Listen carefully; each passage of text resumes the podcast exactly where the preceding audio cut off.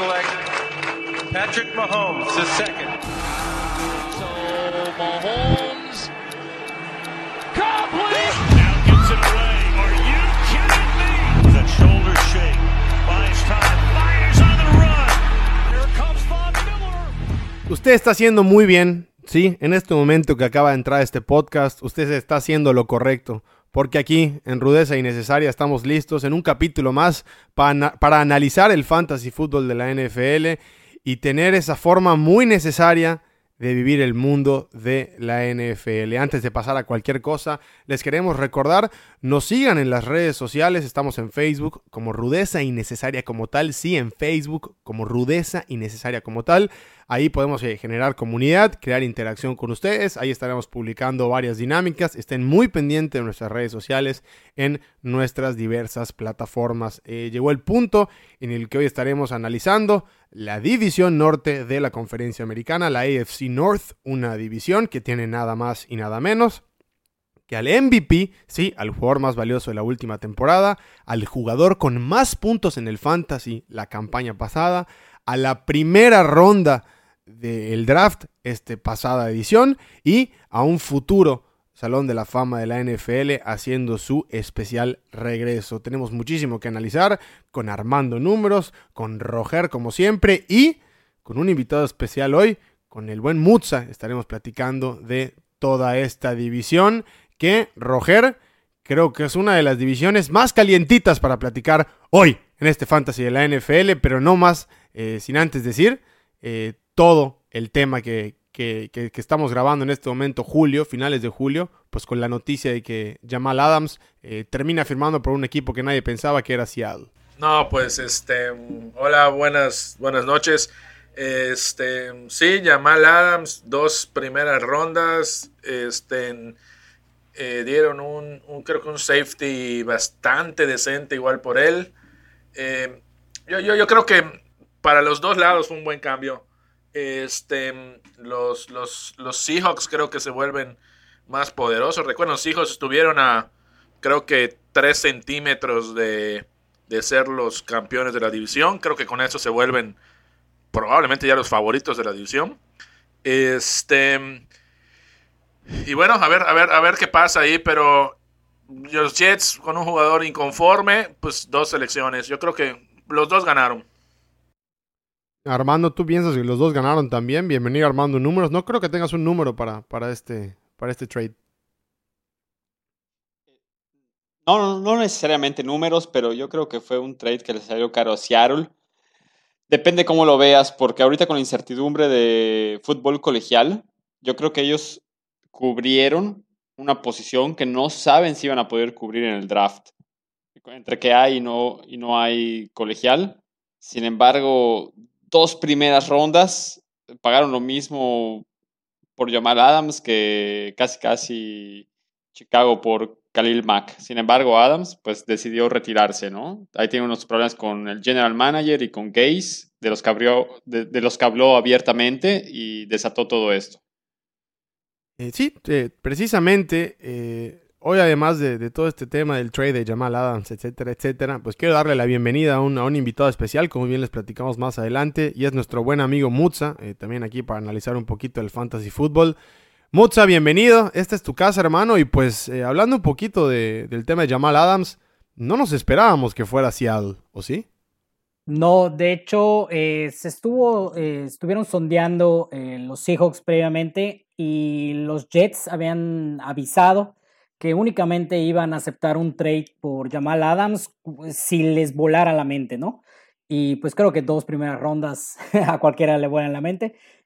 Por lo tanto, yo creo que, como bien mencionó Armando, eh, Seattle está apostando por este o máximo el siguiente año y está en modo win-win y está all-in con, con Russell Wilson y con un equipo que poco a poco va agarrando forma porque Jamal Adams, top 3 de los mejores safeties en la actualidad, junto con Derwin James y uh, un otro, a lo mejor el, el Thomas, Abu Baker, hay varios, pero es, es, un poquito prematuro decir que pagó, pagó mucho, ¿no? Muchos pensábamos que, que sea, eh, Pittsburgh, perdón, pagó mucho por Minka Fitzpatrick, pero demostró con creces su actuación Minka y creo que valió lo que, lo que pagó Steelers, ¿no? Porque llegó a cambiarle la cara a la defensa. Y pues bueno, creo que es prematuro decir que pagó mucho Seattle, pero eso lo veremos en un par de años.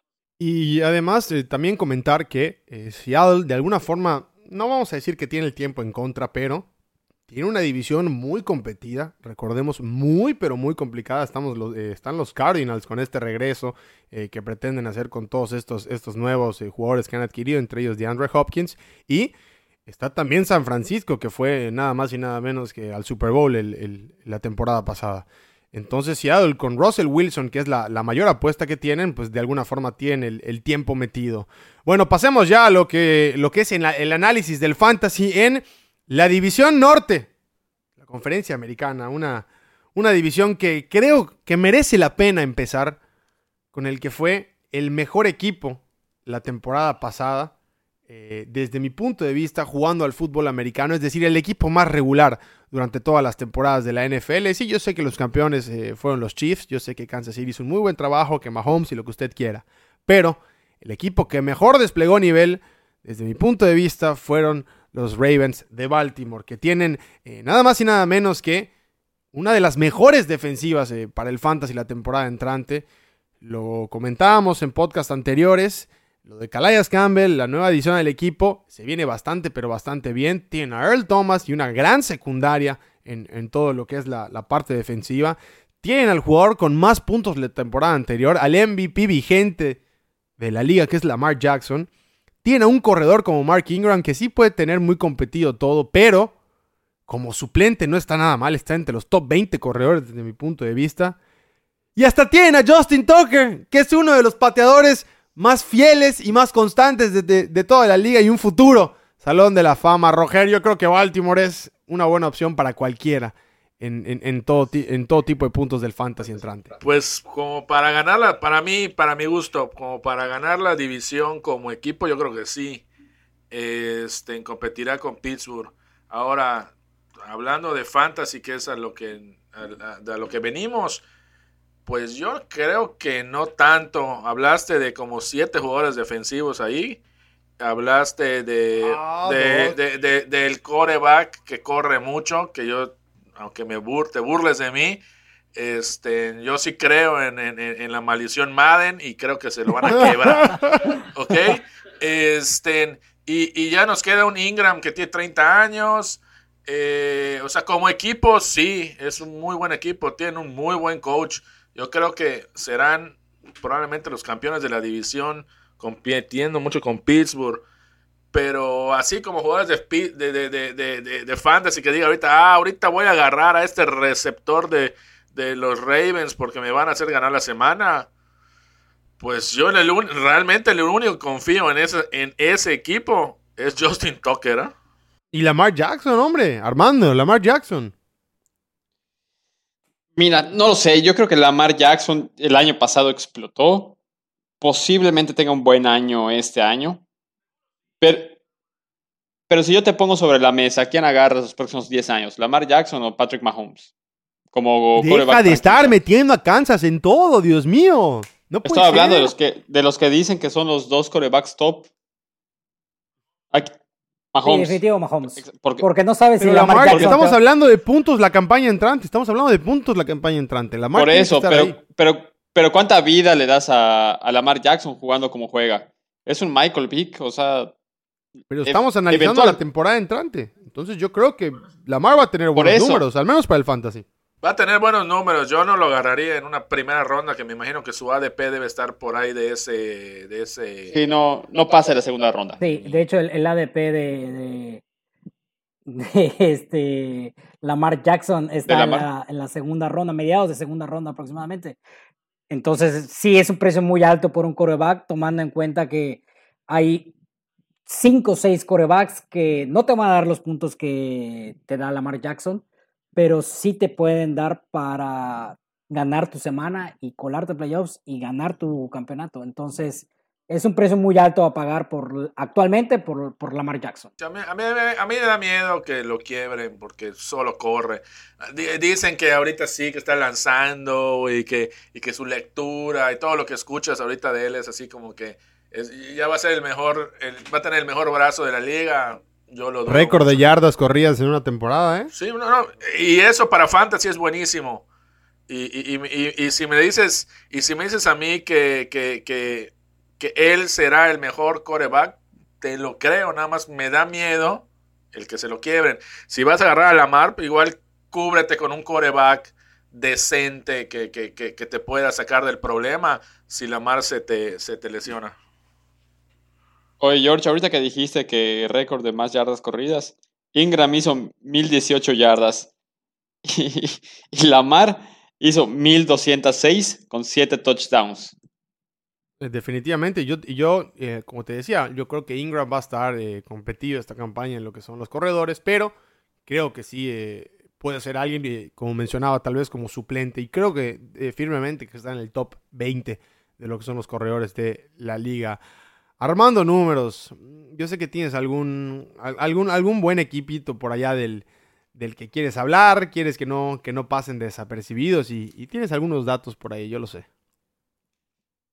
Mira, más que datos, este, digamos que a mí me tocó hablar de los Bengals, una mala organización, un mal general manager, pero bueno, tienen al, al, coreback novedad del, del, draft, ¿no? Que viene siendo Burrow tienen a un buen corredor que es Mixon y regresa AJ Green de un año de inactividad.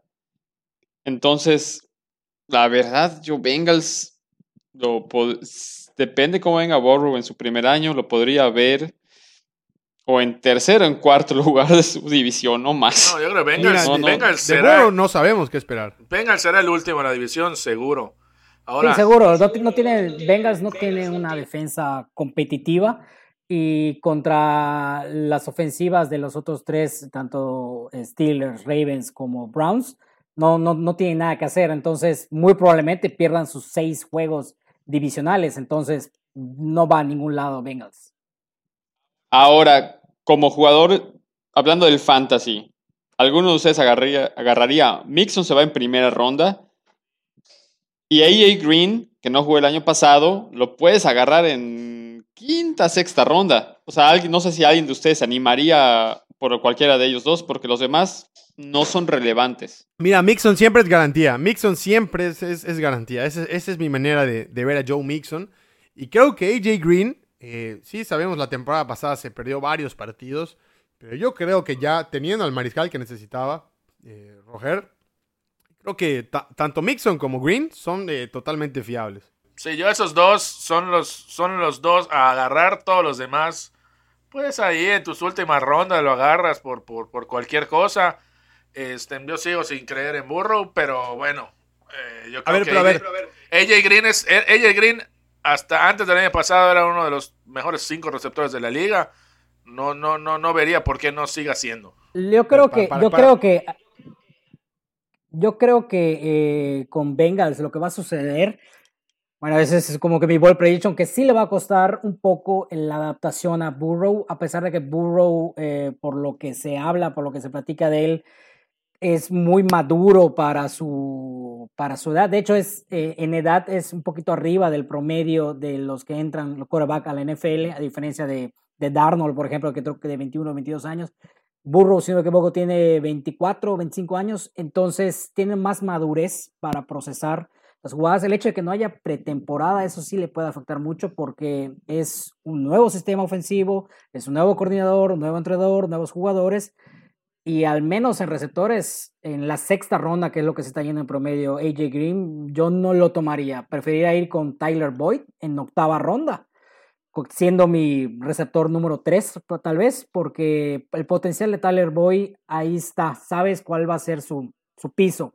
A lo mejor no tiene mucho upside, no tiene mucho techo, pero, pero sabes ah, qué, puedes recibir a cambio de Tyler Boyd. En cambio, con AJ Green, un año fuera, un quarterback nuevo, mm, yo paso. Para, para, ubicar más o menos a lo que es Joe Burrow, porque sabemos eh, Mixon y Green eh, son de fiar, pero para ubicar más o menos a Joe Burrow y, dónde está más o menos parado, les, voy a decir eh, a otro coreback y ustedes me responden sí. No, les voy a decir sí o no y me responden si, si creen que es más o no. A ver, ¿es más Joe Burrow que Derek Carr? ¿Sí o no? No. Ok. ¿Es más Joe Burrow que Garner Minshew? Sí. Sí, pa- pa- paso No sin ver, paso sin ver, sí. ¿Es más Joe Burrow que Philip Rivers? Mm, No. No, no. Mm, eh, lo que pasa es que. No, digo, no, Entonces Digo- estamos hablando de un Burrow que no es de fiar para el fantasy. No, me queda claro que no es de fiar, pero al menos los últimos años, la tendencia, si lo quieres ver, eh, los corebacks que debutaron han sido, han sido aceptables, digámosle, han terminado entre el 12 y el 15 en, en puntos. Daniel Jones el año pasado, pues nadie daba nada por él, no es que vaya a tener una temporada espectacular, pero, pero sacó su chamba. Kyler Murray fue, fue muy bueno. Y Joe Burrow talento tiene, pero el hecho de que, como te digo, que no tenga tiempo de adaptarse porque no hay pretemporada, eso le puede costar mucho. Y yo creo que eso le va a beneficiar mucho a los corredores, en especial a Joe Mixon, porque, pues a final de cuentas, pases escape, eh, jugadas de corrido, es donde más se van a, a- a esta- a bas- estar basando los, los Bengals, al menos las primeras semanas. Yo, yo opino igual que Mucha. Este, el, el mismo tema lo platicamos en unos programas pasados. El no tener eh, pretemporada un novato y un coreback le va a pegar muchísimo. Durísimo, Ahora, la, ventaja que va a tener es que los Bengals van a ir perdiendo todos sus partidos y van a tener que lanzar mucho el balón. Entonces, eso, eso, eso les, les puede ayudar. Entonces, Mixon es relevante. Sí, Mixon es muy relevante. Mixon es muy relevante. Ok. sí. Ok. Eh, para, para hacer un poquito más eh, candente la continuación de este programa, creo que también es válido muy mencionar, eh, como, re- como relatábamos al principio de este podcast, eh, el regreso de uno de los futuros eh, Salón de la Fama de la NFL, el regreso de Ben Roethlisberger, quien estuvo obsoleto la campaña pasada, fue en la segunda semana cuando se fue, y Mutza, creo que es válido hablar de Roethlisberger y en general creo que el equipo eh, que tiene Pittsburgh, creo que con Juju, con Dioite Johnson, con lo que es Eric Ebron, etcétera, etcétera, creo que viene bastante, bastante bien este equipo para pelear la conferencia a un equipo como Baltimore, que bien decíamos, es de los más completos y de los que mejor juegan. Definitivamente Pittsburgh va a estar peleando, al menos en el papel, el- la, la división. El hecho de tener a Roethlisberger cambia totalmente la ofensiva, eh, incluso hasta motiva. Es la diferencia de contar con un, con un líder, ¿no? Roethlisberger es un líder contrastado y pues automáticamente todos los receptores de Pittsburgh suben. En especial hay un hype por Deontay Johnson porque tuvo una muy buena temporada de novato ya en su segundo año, aunque no desarrolló relación con, con Roethlisberger, que eso a lo mejor le puede costar un poquito. En cambio, Juju puede regresar a ser un, eh, wide receiver uno bajo, terminar entre el 12, el 15 al menos.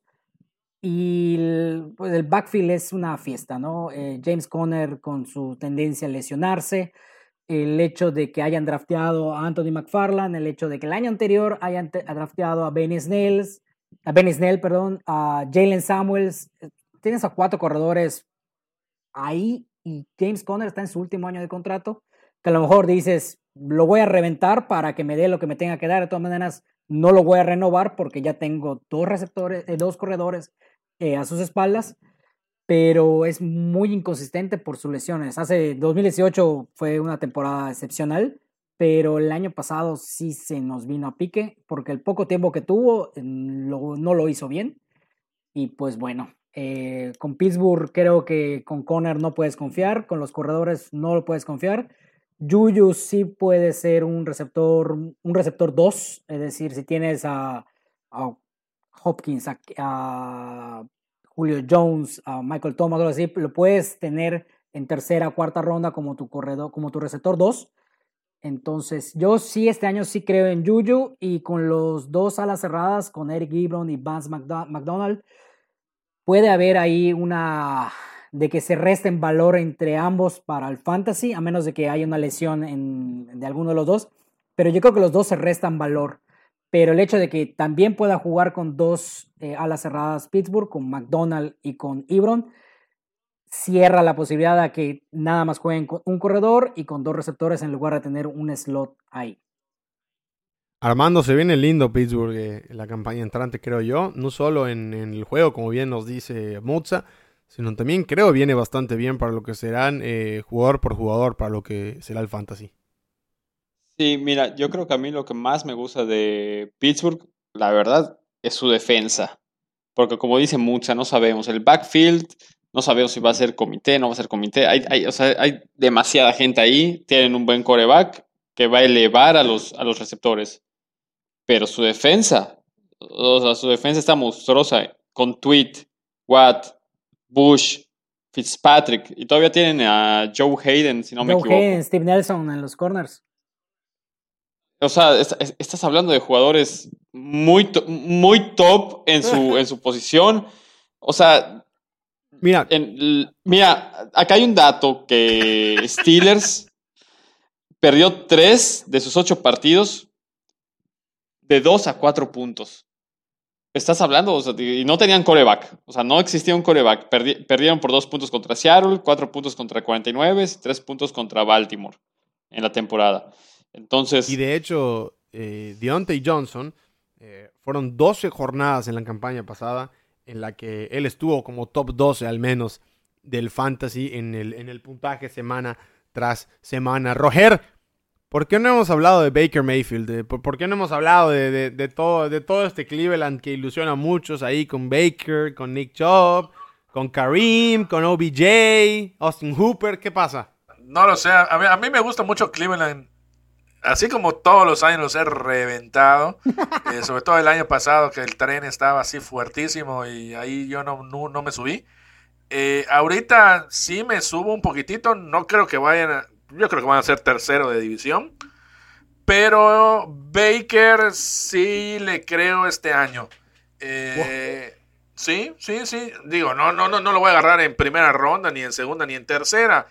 Pero yo creo que este año ya estará más maduro y, y armas. El año pasado las tuvo igual. Ya va a conocer un poquito más a sus, a sus armas. Yo creo que los Browns eh, nos, traen, nos, nos traerán cosas así medio raras de ese equipo, Baker Mayfield, y pues, pues si ya. Este, por, eh, OBJ y Landry, los dos se dividen, no agarraría a nadie más de ahí. Los running backs, pues hemos hablado a infinidad en este podcast entre Hunt este, y Chop. También van a dividir. Yo creo que ahí será complicado. Pero Baker sí, sí, sí lo compro. Es el Cleveland, yo creo, el equipo de las divisiones. Es decir, eh, corredores tienes a Chop y a Karim. Eh, receptores tienes a Landry y a Odell. Eh, alas cerradas tienes a Austin Hooper y a Njoku. Armando, o sea, este, equipo, pues también hay que, hay que decirlo. Por ejemplo, Karim Hunt, desde que llegó la temporada pasada, después de su suspensión, en ocho partidos, tuvo 44 veces los intentos con, con el ovoide. Entonces, estamos hablando de como suplente. Pues, también, también pasa buena factura lo que es Karim Hunt. Sí, yo creo que Karim Hunt es una buena opción para agarrar tarde en tu draft. Porque Chops está lleno, se va en la primera ronda, alrededor de, del, del 1.06 en, un draft. Es decir, la, la, sexta opción en irse en la primera ronda. Hunt va a estar dividiendo con, con Chop. OBJ no sabemos cómo viene, la salud. Landry tienen a un rookie Higgins de receptor. Y agarraron a Austin Hooper pagándole lo que quiso, que viene de dos buenos años en Atlanta. Y en la defensa renovaron a Miles Garrett, que para mí Miles Garrett es lo, es lo más destacable en su defensa porque Joe Schobert se fue a pega bien con el casco, pega bien con el casco. Yo, yo creo que este año, este año, perdón, perdón, que te interrumpa. Eh, Chop sí se está pagando de más por él, pero el año pasado sí se vio cuando ya estaban los dos, Hunt y Chop, eh, se vio eh, mejor Karim Hunt. El Chop despuntó las primeras semanas y eso hizo que terminara tan alto en su ranking de, de puntos fantasy pero Karim Hunt se está yendo aproximadamente a mediados de la quinta ronda. Está, está un poco alto Sí. para un, un corredor que en teoría es el 2, pero, Va a dividir. pero me recuerda un poquito también a cuando Santos tenía a Ingram y a Camara. Yo creo que puede utilizarlos por allá Stefanski. Eh, OBJ va a seguir causando revuelo con su, con su personalidad porque hay muchas bocas que alimentar en, Cleveland y no siento que la ofensiva vaya a caminar tan bien como el talento que está alrededor, ¿no? Como ya dijo George, eh, tiene, tienen prácticamente dos en cada posición y son muchas bocas que alimentar, por lo tanto, eh, yo creo que se está pagando de más en, algunos, en algunas posiciones. El fijo ahí es Landry, porque creo que a lo largo de su carrera nos ha demostrado que, que tiene un piso bastante sólido. No te va, no te va a ser, no va a ser tu receptor uno, pero sí es un confiable receptor Yo, 2. yo- yo creo que ahí los Browns es, es, es- Landry es tu, tu, tu vieja confiable, sabes que te va a tus 10 puntitos siempre. Este, y, y, y Hunt, yo creo que es agarrarlo esperando una lesión de Chop y, y te volverás así el hombre más inteligente del mundo, teniendo un super running back, agarrándolo en la quinta, sexta ronda. Pero sí, yo creo que van a dividir y será un comité y cosas así. Sí, yo creo que es un, es un equipo complicado para descifrar en cuanto al fantasy, porque pues como hemos platicado anteriormente, nadie draftea corredores que tengan un backfield muy competido, ¿no? Que es el caso. Si acá, yo creo que si acaso el- a destacar Baker, y si te la quieres jugar mucho, OBJ. De ahí en fuera, Team OBJ. digo, al menos que juegues con defensivos, Miles Garrett. Pero de ahí en fuera, De, de hecho, de hecho, actualmente. pues OB- OB- O- OBJ es relevante. Sí, sí, sí, definitivo. Definitivo y se está yendo alrededor en tercera, entre tercera y cuarta ronda OBJ eh, aproximadamente. Eh, de hecho, finales de la tercera ronda se está yendo. Y lo importante aquí, como ya mencionaron a, a Baker, Baker Murphy eh, se está yendo en la doceava ronda. Incluso lo están drafteando después de Joe Burrow. Entonces hay, hay hype alrededor de, de Burrow. Y Baker Mayfield. eh, Me ya gusta, no tanto. me gusta ese. ¿Te gusta en doceava ronda? no, yo, bueno, yo creo que, yo creo que paso de Baker Mayfield. El año pasado lo quise tener en todas mis ligas y en una hice un ridículo monumental perdiendo en, porque en un partido, si no me equivoco, dio menos tres puntos. Y por, y Sí, por- tuvo, tuvo- por ese- por- tuvo un partido tuvo un partido negativo y yo lo agarré, creo que en, desperdicié una sexta ronda, que yo nunca voy por corebacks antes de la, de la octava. y creo que lo tiré, lo tiré a la cuarta semana, a la cuarta semana ya lo, lo había tirado. Yo, yo quise creer, yo quise creer en, en Baker y lo mantuve hasta que esa semana de verdad perdí por, por un punto, punto y medio y porque él me dio menos tres puntos. No, no, no fue cuando, no fue el partido contra San Francisco.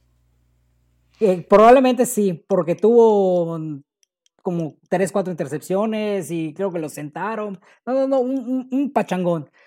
Y entonces este año sí me bajo definitivamente el tren de Baker Mayfield y hasta que no vea resultados, por mí que le vaya bien. Y bueno, ya para cerrar esta edición de Rudeza Innecesaria, es comentar que precisamente eh, dentro de las divisiones, pues ya estamos hablando de equipos muy completos, de, eh, de tal vez eh, jugadores, eh, pues tal vez sí, sí críticos y sí muy puntuales eh, precisamente, pero que para el mundo del fantasy pueden impactar muchísimo en tu equipo. Y yo creo que no nos queda nada más que decir, Armando, que junto que tú tal vez digas que la división de, de Kansas, etcétera, etcétera, esta es la más competida ya para, para despedirnos. Sí, esa va a ser una, un- una división a observar. Yo creo que Baltimore y Pittsburgh se la van a estar peleando y Browns va a luchar por un tercero y Bengals al fondo. Al menos que Burrow resulte ser Dios, que no creo. Y ya, perdón, ya hay que tomar en cuenta también que es un poquito complicado el, el hecho de hacer unas predicciones con respecto a ganados y perdidos de- del equipo, porque te basas en, en el equipo como o sea, en tu rival del año anterior, o sea, cómo estaba conformado. Pero en el papel, la división norte, en su mayoría, o sea, en- de los cuatro equipos, tiene el cal- de los calendarios más fáciles de toda la liga. Es decir, van contra, van contra rivales muy accesibles, muy asequibles. Y pues eso puede hacer que eh, a nivel fantasy los jugadores que están en la división de AFC Norte eh, puedan, puedan dar muchos puntos. Muchas gracias por estar con, con nosotros el día de hoy. Esperemos eh, Pittsburgh de pelea en la división. Me haría gusto por ti, aunque te voy a ser sincero, veo a Baltimore arrasar, hermano. Esta es tu casa y eres bienvenido cuando gustes. Muchísimas gracias. Roger, nos despedimos, mi hermano. Eh, ya pronto estaremos hablando de tus dioses o petardos, en donde hablaremos de, de Petardinsky, que te encanta. Uy, no, e- ese ni estará en el programa. Este, pero bueno, sí, nos, nos vemos en el siguiente. Esto fue Rudeza Innecesaria, señoras y señores. No se olvide de seguirnos en redes sociales. Estaremos próximamente analizando el fantasy fútbol de la NFL. Nos vemos.